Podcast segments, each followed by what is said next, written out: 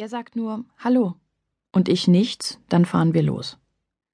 Wir fahren mit dem Fahrrad um die Wette, aber nie so richtig. Eigentlich fahre ich mit dem Mann keine Rennen mehr. Ich spiele nicht mit so einem Mann, und weil ich nicht mit ihm spielen will, spielt er nicht mit mir. Oder jedenfalls will er es sich nicht anmerken lassen. Meistens gewinne ich. Ich weiß noch genau im letzten Herbst, als wir das erste Mal zusammenfuhren. Dem Mann war eine Liste geschickt worden, eine Liste mit Aufgaben, und eine dieser Aufgaben war, mir mit den Einkäufen zu helfen. So kam es nach all den Wochen und Monaten, die vergangen waren, seit er uns aus dem Königreich vertrieben hatte, dass wir uns zum ersten Mal wirklich wiedersahen. Sahen. Denn ich sagte kein Wort, so wie ich bis heute kein Wort gesagt habe. Ich hatte geschworen, nicht mit ihm zu reden, solange nicht alles beim Alten wäre.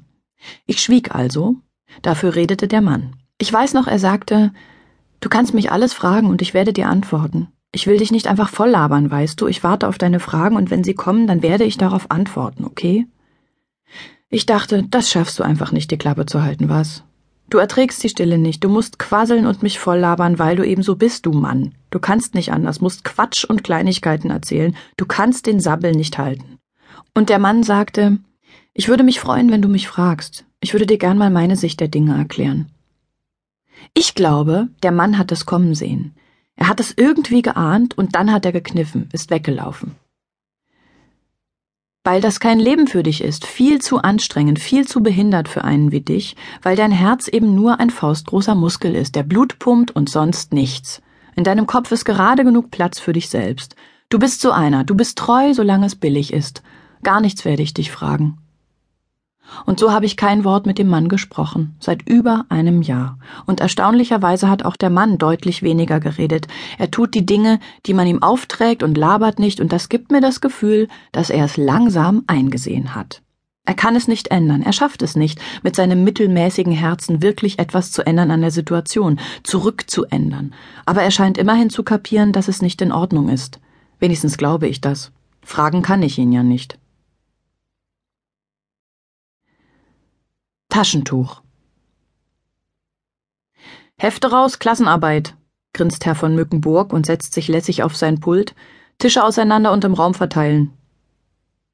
Paul wird weiß und fängt an zu zittern. So geht es los. Ich nehme seine Hand und flüstere, keine Angst, du kriegst einen Zettel. Paul sieht mich an und ich kann seinen Augen nicht entnehmen, ob er den Sinn meiner Worte versteht. Ich drücke seine Hand und lege meine andere Hand auf seine Schulter. Paul, sage ich, alles gut, wir kriegen das hin, setz dich einfach neben mich. Mückenburg teilt die Arbeitsblätter aus. Geschichte. Ich überfliege die Aufgaben, ein Klacks. Paul sitzt da wie eingefroren, er tut mir leid. Ich lege los, schreibe zu jeder Aufgabe Stichworte auf einen kleinen Zettel, den ich hinten aus dem Heft reiße. Ach Mist, rufe ich, hat jemand Taschentücher? Paul kramt in seinem Rucksack. Füller ausgelaufen, sage ich und zeige meine Finger und die Tinte, die ich mir extra drüber geschmiert habe. Mückenburg lächelt und nickt und Paul wirft mir die Packung Taschentücher rüber. Ich nehme eins heraus und stecke den Zettel mit den Lösungen hinein und werfe Paul die Packung zurück.